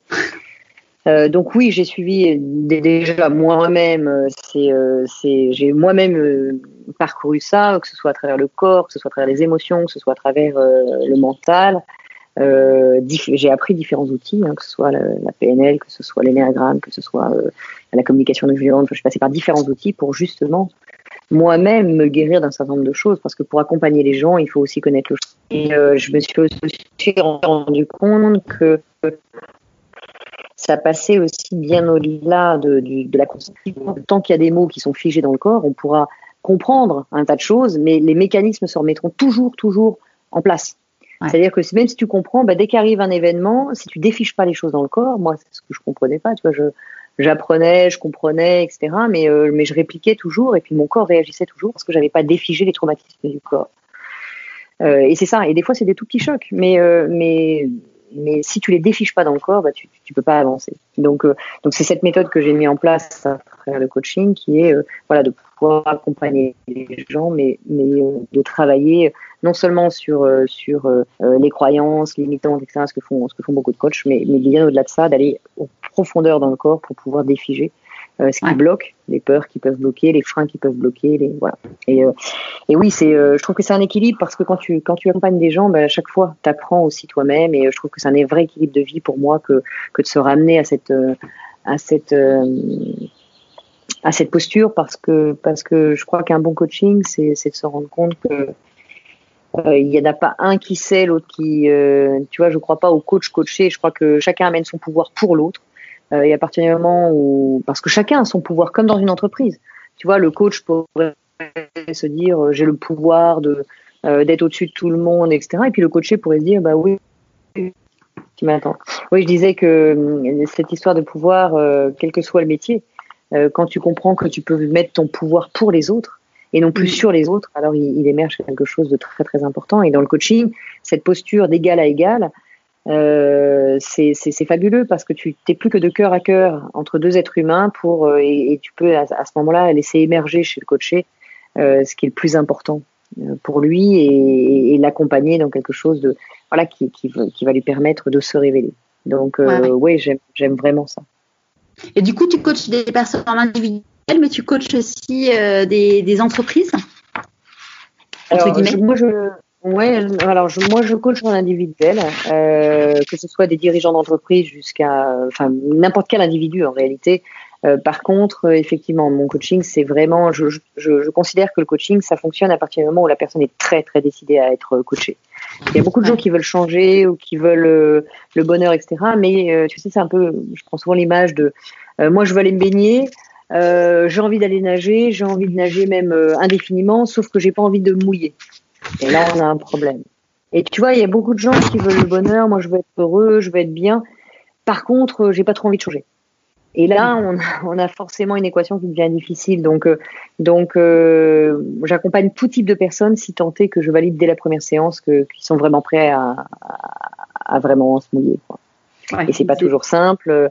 donc, donc voilà, moi ma méthode est que, que, que voilà, ce que je veux, c'est que la personne puisse avancer. Pour ça, et pour ça, j'ai besoin de quelqu'un de très motivé. Ouais. du coup, tu les suis pendant combien de temps Pardon? Les personnes que tu suis, tu les suis pendant combien de temps? Bah, ça dépend du voyage qu'ils veulent faire. C'est-à-dire qu'un coaching, ça peut être n'importe quel type de voyage. Tu vois, euh, ça va de euh, je veux me lancer dans un projet, mais j'ai des freins qui m'empêchent de. À euh, je. Mais le coaching, c'est pas une c'est pas une thérapie. Ça veut dire que ça va pas durer des années. C'est mhm, plutôt 7, 8, 10 séances. C'est pas c'est pas 200 séances si tu veux. Ouais. Tu vois, on est très loin de la psychothérapie ou de la ou de la psychanalyse qui, qui partent pour 20 ans. De... Non. Après, euh, ça dépend vraiment du voyage de chacun et chaque voyage est, fabuleux si, euh, si tant est qu'on veut vraiment changer. Ouais, c'est donner les moyens d'avancer parce que souvent, en effet, il y a des gens, euh, tu leur dis, bah tiens, fais ça, et puis tu lui dis, mais tu pourrais faire ça, tu pourrais faire ça. Mais quand tu n'as que des noms, tu dis, ok, c'est en fait, tu n'as pas vraiment envie d'avancer. Et, parfois c'est inconscient, hein. c'est ni bien ni, ni, moins bien, c'est juste qu'on n'est pas forcément, enfin la personne n'est pas forcément prête ou pas forcément prête à faire ce voyage. Euh, mais, euh, mais ça, on le sait tout de suite. Dès la première séance, moi, la première séance même de, de, téléphone, je sais dire, je vais, on va pouvoir y aller ou moi, je suis pas la bonne personne pour. Mais, euh, mais voilà, ça, c'est sûr que je choisis vraiment des gens qui sont très, très motivés. Et ça n'empêche pas des peurs et ça n'empêche, évidemment, tout ça fait partie aussi du voyage. Hein, ouais. Euh, Aujourd'hui, il y a des personnes qui, même dans tout ton parcours, qui t'ont inspiré et qui t'ont qui t'ont permis de te guider. Alors, je vais te dire, toutes les personnes m'inspirent. d'un enfant de, qui vient de naître euh, jusqu'à n'importe quel, style de personne, n'importe quel animal m'inspire aussi. Euh, je crois que c'est justement ça, c'est l'observation des autres et de, euh, de voir que chaque personne sur notre chemin nous apporte quelque chose. Euh, moi, c'est ce que j'aime dans la vie. Donc, dès que je croise quelqu'un, je, prends du temps pour le, pour le connaître parce que parce que c'est ce qui fait que je sais qu'à un moment, je, je, je, vais pouvoir avancer. Et oui, oui, je me sers de toutes ces rencontres dans n'importe quel type de domaine, oui, chaque personne a quelque chose d'extraordinaire à nous apporter, ça je le crois vraiment. Ouais. Qu'est-ce que tu penses que la petite Maud de 6 ans euh, dirait si elle te voyait aujourd'hui? Je crois que je, me pose souvent cette question, déjà parce qu'on me l'a déjà posée, mais, mais aussi parce que je me la pose souvent et, et, et, moi je, je, le vois. Alors je me suis je me la suis posée souvent comme comme euh, tiens ce que je voulais euh, quand j'avais 6 ans est-ce que c'est ce que je suis aujourd'hui? Je crois que oui. Euh, pourquoi? Parce que parce que j'ai toujours vécu mes rêves. Donc à chaque fois que j'ai un rêve je le réalise. Donc je sais que je suis au bon endroit. Et puis après en contrepartie de la petite fille de 6 ans moi je me projette toujours sur mon lit de mort qui est quand je serai à, l'article de la mort et que je me retournerai sur ma vie qu'est-ce que je changerais ou qu'est-ce que j'aurais changé ou est-ce que, euh, par exemple, pour prendre une décision, chaque jour, je me dis ça quand j'ai une décision importante, tiens, sur mon lit de mort, euh, si je prends cette décision, est-ce que j'en serais fière? Et, immédiatement, ça me donne la bonne décision à prendre. Donc, euh, tu vois, il y a, y a, à la fois cet enfant qui, qui, qui se regarde et je, et je, prends beaucoup de temps pour parler à mon enfant intérieur parce qu'on a tous notre enfant intérieur qui a besoin d'être rassuré quelquefois. Et je prends beaucoup de temps pour ça. Et, et oui, je, je, je, je, sais que mon leitmotiv, c'est de faire de mon mieux et j'ai le sentiment de faire de mon mieux chaque jour. Ça ne veut pas dire qu'il n'y a pas de moments où je tombe, il n'y a pas des moments où je... Bien sûr qu'il y a plein de moments où je fais des erreurs, mais je ne mets pas de jugement là-dessus. Je fais de mon mieux. Et à partir du moment où on fait de son mieux, euh, bah, il n'y a pas de regret. Et à partir du moment où après je me dis, tiens, et sur mon lit de mort, est-ce que ça aurait de l'importance? Est-ce que cette décision, c'est la bonne? Bah, Immédiatement, tu trouves le chemin. Ouais. J'ai un journaliste qui, qui m'interrogeait sur, euh, sur quand, euh, quand Respire est sorti, mon deuxième roman, qui me disait, mais, euh, mais Maud, vous n'avez pas peur de euh, Kilomètre Zéro est un énorme best-seller. Euh, vous n'avez pas peur que le deuxième plaise pas et que finalement le premier soit un coup de peau, etc. Et moi, je disais non. Pourquoi? Parce que parce que j'ai fait de mon mieux et je sais pas faire mieux. Et si euh, bah, on n'aime pas Respi, on n'aime pas le deuxième, bah, j'aurais fait de mon mieux et j'ai d'autres choses à raconter. Et je les ai racontées avec mon cœur. Donc, euh, donc et, je sais de façon sûre qu'il y a des gens pour préférer Kilomètre Zéro et puis il y en a d'autres qui préféreront Respire. Et puis, ça n'a pas d'importance parce que moi, j'ai fait de mon mieux. Et, je peux pas regretter. Je sais que c'est beaucoup de travail et ça correspond, mais j'ai donné de mon mieux et, euh, et, et, je crois que c'est ça le sujet pour moi. C'est pas pas de me dire j'attends qu'il y ait tant de ventes, etc. Non, c'est quand même ça ferait du bien qu'à une personne sur Terre, bah, j'ai eu raison de, de, de m'investir à fond dans, dans, dans l'écriture de ce deuxième livre.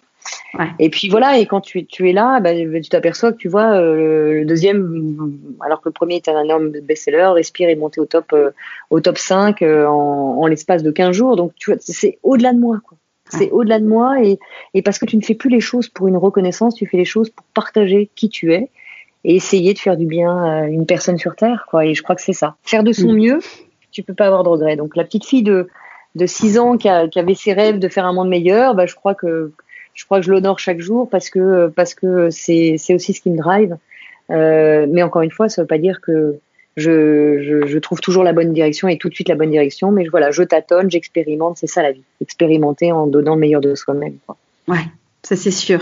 Surtout qu'en plus, toi, tu étais plutôt une, une, femme de tableau Excel plutôt qu'une femme de, de, de, de mots. Ouais. Exactement.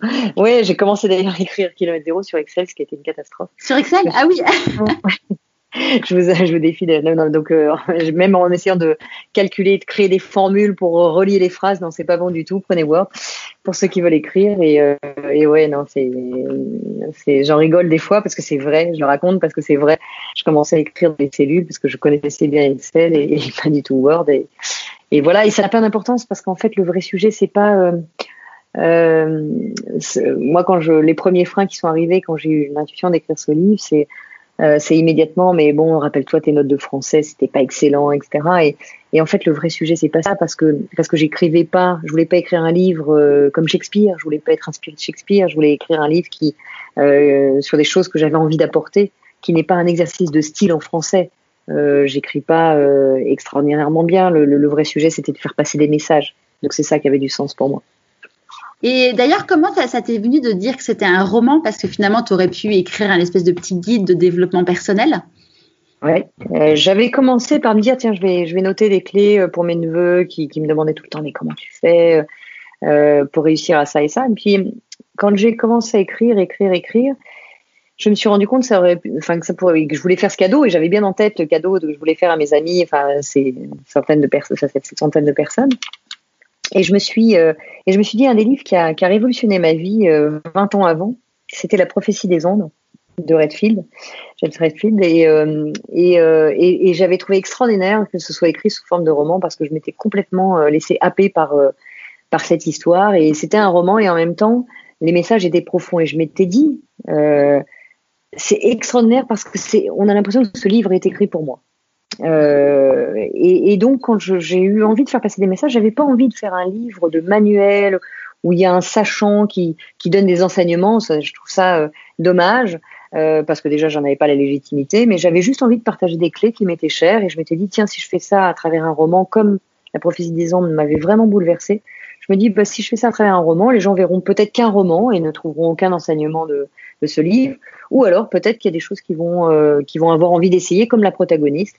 Et, euh, et c'est ce qui s'est passé, ce qui est, ce qui est, ce qui est extraordinaire, c'est ça. Ce qui m'a bouleversé, c'est que les gens se sont euh, appropriés le truc, et aussi bien les hommes que, le, que les femmes m'ont écrit en me disant mais mais je pourrais être Maëlle quoi. Les hommes, mm. ma, centaines de messages d'hommes qui, qui m'ont écrit en, en me disant voilà j'ai jamais écrit un auteur, en plus je, je, je pleure en vous écrivant, mais mais j'ai l'impression que ce qui est arrivé à Maëlle c'est moi quoi. Et pourtant ouais. je suis un homme. Donc tu vois, le, le sujet, c'est qu'on est tous des êtres humains et qu'on vit tous des choses qui nous touchent et on ne sait pas forcément l'exprimer. Et moi, j'avais envie d'être à cœur ouvert avec mes forces et mes faiblesses, avec euh, avec l'humilité de, de bah voilà de, de, de dire voilà j'ai aussi des grosses faiblesses là où vous voyez qu'une carapace et, euh, et la réussite. Bah non derrière cette réussite il y a aussi beaucoup de peur il y a aussi euh, il y a eu aussi beaucoup de chutes. Et c'est ça que j'avais j'avais envie de parler de ça parce que souvent c'est complexant de voir quelqu'un qui réussit tout. Et on a l'impression de se dire bah, bah voilà euh, alors lui ou elle réussit tout moi je suis nul etc en fait pour réussir bah, il faut juste comprendre les processus et puis dépasser certaines peurs.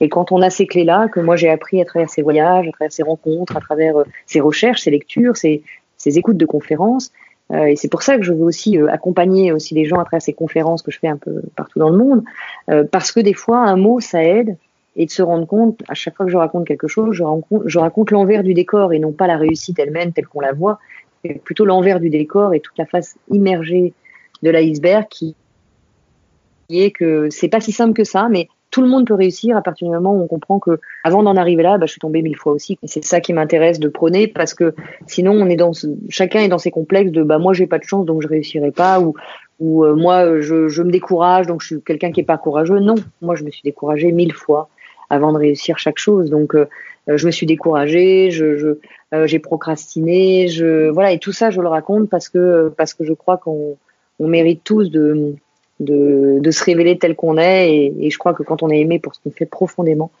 euh, c'est extraordinaire. Donc, je, oui, j'ai envie de révéler ça chez, chacun. C'est chouette. Qui dit, euh, qui dit choix dit renoncement. Quels ont été les tiens? Ben, Comme tu viens de le dire, faire des choix, tu fais des choix tout le temps. Tout, mhm. tout, le temps, tout le temps. Donc, euh, moi, j'ai renoncé à plein de choses par choix. Euh, par exemple, euh, je le vois encore aujourd'hui, je, je, suis très sollicitée pour un tas de projets, pour un tas de... Euh, et je suis obligée de dire non parce que si je dis oui à tout, ben, je peux plus être dans mes projets à moi, dans ce qui a du sens. Et dans, tu vois, par exemple, si je veux écrire un troisième livre, je peux pas euh, passer mon temps à répondre à toutes les interviews et dire oui à toutes les interviews. Et pourtant, ça me coûte parce qu'il y a plein de projets qui me, qui, que je trouve géniaux. Euh, de gens qui se. Mais euh, voilà, donc renoncer, c'est tous les jours, je dois renoncer à des projets qui pourraient me plaire, mais euh, mais si je dis oui à tout, ben forcément. Je me dis non à moi et, voilà. Et quand je me dis oui à moi, ben forcément, je suis obligée de renoncer à des choses qui, qui pourraient m'intéresser, mais, mais auxquelles je peux pas, je peux pas répondre tout le temps. Donc, donc des renoncements, j'en ai tous les jours, tous les jours. après, je n'ai jamais renoncé à un rêve, ça jamais. Pour moi, quand j'ai un rêve et un truc qui résonne en moi, alors ça, non, ça devient prioritaire. Et, euh, et ça peut mettre du temps, mais euh, je renonce pas. Donc, euh, donc, euh, donc, je poursuis toute euh, cette liste de rêves parce que je sais que ça peut s'arrêter d'une seconde à l'autre. Moi, ma vie s'est arrêtée d'une seconde à l'autre. J'ai fait un arrêt cardiaque. donc, donc, je sais que ça peut s'arrêter à n'importe quel âge. On sait quand ça commence, mais on sait pas quand ça se termine. Mm. Et, et comme je sais que ça peut s'arrêter demain, je veux pouvoir me coucher chaque soir en me disant, je peux pas faire mieux dans ma vie je suis exactement au bon endroit et, euh, et je réalise exactement mes rêves. Donc, ouais. Euh, ouais, je continue ça. Ouais, je continue ça. Pour toi, ça a été quoi ta plus grande, les plus grandes difficultés que tu as dû gérer? Et comment tu les as gérées euh, quelles ont été les plus grandes difficultés? Bah, Déjà des problèmes de santé, donc euh, donc ça c'est tu vois bien à quel point tu es, fragile en tant qu'être humain et que ça bascule d'une seconde à l'autre. Mm. Euh, j'ai souffert physiquement, donc la, la souffrance physique, euh, même si la souffrance morale est très dure aussi, mais la souffrance physique c'est euh, c'est c'est très pernicieux parce que parce que c'est parce que tu, tu, peux plus rien faire si t'as mal profondément mal, tu, tu, tu vois, il y a, plus de possibilités, tu, tu peux plus réfléchir, tu peux plus envisager quoi que ce soit d'autre que la guérison. Euh, donc ça, pour moi, la souffrance physique a été euh, a été très très difficile. Donc une des barrières les plus lourdes, ça a été ça, de comprendre que, quand tu es déjà en pleine santé, ben tout va bien. Après, des difficultés, j'en ai, j'en ai, j'en ai vécu beaucoup. J'ai, j'ai, euh, j'ai euh, ce que je disais, à partir du moment où tu te lances dans un projet, rien n'est si simple. C'est-à-dire que tu, tu, sais que tu vas tomber, euh, que tu vas tomber, que tu vas être, euh, qu'il va y avoir aussi des gens pour te jalouser, des gens pour te critiquer, des gens et pas toujours bienveillants. Donc psychologiquement, c'est difficile. Donc c'est tout un, un parcours de détachement de l'ego euh, que de que d'être en force sur quelque chose. Donc euh, euh, les plus grandes difficultés, c'est c'est d'être face à soi, et c'est ce qui nous fait grandir d'ailleurs. sur sur la reconnaissance de notre essence profonde versus notre ego qui nous raconte toujours l'histoire de les autres t'en veulent, les autres, si tu n'y arrives pas, c'est à cause des autres, etc. Donc cette responsabilisation, euh, connecter cette responsabilité de voilà quand on veut quelque chose, quand on se lance dans quelque chose, quand on poursuit un rêve, ben, on sait que ça va être difficile et et, et, et ça, je me suis habituée à ça et, et face aux événements de la vie, parce que parce qu'on vit tous des choses et des traumatismes les uns les autres. Tu perds quelqu'un de, de proche que tu aimais profondément, c'est d'énormes douleurs euh, à traverser et chaque être humain a, a ses douleurs à traverser. Donc j'en ai traversé comme tout le monde et j'en traverse encore tous les jours comme tout le monde d'ailleurs. Mais je crois que c'est cet apprentissage qui fait que petit à petit, il y a un détachement. Et détachement, ça ne veut pas dire un foutisme, ça veut dire voir les choses un tout petit peu différemment et un petit peu autrement. Et là, tu parlais d'un éventuel troisième roman. C'est quelque chose auquel tu penses? Oui, voilà, je, je, j'avance. C'est-à-dire que moi, je, j'ai besoin de mûrir et d'être vraiment aligné. Je l'ai vu pour le premier, que cet alignement parfait de chaque phrase me, me permettait de, d'être au bon endroit. Le, deuxième s'est fait comme ça aussi. Et je veux que le troisième, je sais jamais si j'écrirai un deuxième ou un troisième. Euh, quand j'ai écrit le premier, pour moi, il n'y en avait qu'un. Et puis après, j'ai eu d'autres choses à raconter. J'ai, écrit Respire euh, quatre ans après. Hein, j'ai écrit Respire. Et puis, enfin trois ans après, pardon. Et, euh, et puis le troisième, voilà, il mûrit, il est en train de se, mettre en place. Il mûrit déjà en moi. Et puis, après, quand voilà, quand je, je, me pose, mais je sais pas si j'irai jusqu'au bout parce que ça, on ne sait jamais avant de l'avoir écrit jusqu'au bout. en tout cas, pour moi, je, je, je sais pas dire ça. Et je veux que ce soit dans la même résonance que, que les deux autres. Oui, ça ne soit pas la course à, à l'écriture. Ah non, ouais. pas du tout, pas du tout. Pas du tout. Et si je dois en écrire que deux dans ma vie, euh, j'en écrirai que deux. Et, et j'ai pas de problème avec ça. Ce que je veux, c'est que ce soit juste et que ce soit dans la même résonance. Parce que je crois que c'est aussi ce qui fait la magie avec les lecteurs, qui est, euh, j'écris pas pour écrire, j'écris pas euh, euh, pour faire du, euh, du chaque chaque année un livre, etc. Non, j'écris pour essayer de faire du bien et, et c'est pour ça que je veux pas cette course ni à la rentabilité ni quoi que ce soit. ce que je veux, c'est c'est pouvoir être vraiment en phase avec ce que j'ai à apporter et le jour où où j'ai moins de messages à apporter, ben je, peux le faire autrement, par des conférences, par autre chose que, que par l'écriture. Donc, je, je vais vraiment aligner avec ça. Ouais. De quoi tu es la plus fière aujourd'hui? Euh, de mes relations probablement, de mes relations, de mon entourage, ma plus grande richesse, je te le disais tout à l'heure, c'est euh, euh, les gens que j'aime, c'est les gens qui sont à côté de moi, qui, qui m'aiment. Euh, je crois que s'il y a une chose qui doit rester à la fin de ma vie, c'est euh, de me dire que j'ai pu j'ai pu euh, créer un cercle euh, d'amis, euh, de vivre avec une personne que j'aime profondément et, et avec avec un entourage, une famille que, que j'aime profondément aussi et voilà qui me rendent ça. Donc je, ce dont je suis la plus fière, c'est sans doute de mes relations. Ouais. Qu'est-ce que tu as envie de dire aux personnes que tu rencontres aujourd'hui et qui te disent, en fait, tu as eu que de la chance dans ta vie? Euh, moi, je crois pas en la chance. Euh, après, j'irai pas me battre là-dessus. C'est-à-dire que s'il y a des gens qui préfèrent croire que c'est de la chance, euh, j'irai pas essayer d'avoir raison. Euh, je crois que la chance, elle se provoque. Euh, après, euh, après, tu sais, c'est aussi ce qu'on ce qu'on dégage de soi. Si on si on est sans cesse en train de, montrer que cette partie émergée d'iceberg, euh, les gens peuvent s'associer à ça à partir du moment où tu expliques ce que ce que tu as vécu aussi, en étant le plus objectif possible, qui est j'en suis là aujourd'hui parce que j'ai traversé ça, ça, ça et ça et ben naturellement les, les, gens se rendent compte que c'est pas forcément que de la chance, mais plutôt un parcours euh, expérience et puis euh, et je pense que fait que euh, qu'on peut te renvoyer, cette chance là ou et puis après il y a des gens qui effectivement préfèrent se cacher derrière les autres ont de la chance et moi j'en ai pas comme ça j'ai rien à faire et je me lance pas parce que parce que j'ai pas le courage d'eux mais euh, mais j'essaierai pas de persuader les gens que c'est de la chance ou pas de la chance. C'est toujours, je crois que le facteur change, s'aligne avec euh, ta vibration. Si tu vibres et que tu crois en ce que tu fais, naturellement, la chance, on peut l'appeler ça comme ça, si, peut l'appeler différemment d'ailleurs, mais en tout cas, moi, les synchronicités se mettent en place à partir du moment où tu es aligné avec ce que tu fais, vraiment. Ouais. Est-ce qu'il y a un conseil que tu aurais aimé qu'on te donne et du coup que tu aimerais, donner aujourd'hui? Euh, je crois que le conseil que je pourrais donner, c'est de ne jamais rien lâcher. À partir du moment où on a un pourquoi extrêmement fort en soi et qu'on sent que c'est au bon endroit, que c'est vraiment ça qu'on veut faire, le conseil que je pourrais donner, c'est accepter de tomber une, une, fois de plus, enfin de se relever une fois de plus que d'être tombé. C'est, je crois que c'est ça le sujet. C'est, euh, on peut tout réussir, on peut, on peut vraiment réussir ce, qu'on, ce, qu'on, ce qui a du sens pour nous à partir du moment où, où on accepte ce chemin de, d'apprentissage. Euh, donc pour moi, le, le vrai sujet, c'est en tout cas le conseil que je pourrais donner, c'est euh, voilà si ça a du sens, c'est-à-dire que ça peut aider une personne ou si ça peut faire du bien à une personne, alors continuez, ne lâchez rien, ne lâchez rien parce que des critiques il y en aura toujours, des euh, des gens pour euh, pour pour être jaloux il y en aura toujours, euh, et puis parfois même c'est même par amour qu'on vous décourage à faire des choses parce que parce qu'en face il y a de la peur, mm. mais ne lâchez rien. Quand vous avez quelque chose au fond de vous, c'est que vous êtes au bon endroit faire votre chemin. C'est quoi tes prochains défis? Ah, J'ai arrêté d'être dans le défi, très honnêtement. J'ai été beaucoup dans le challenge et dans le défi plus jeune. Aujourd'hui, j'ai pas envie de défier la vie, j'ai juste envie ouais. de répondre à ce que la vie me propose.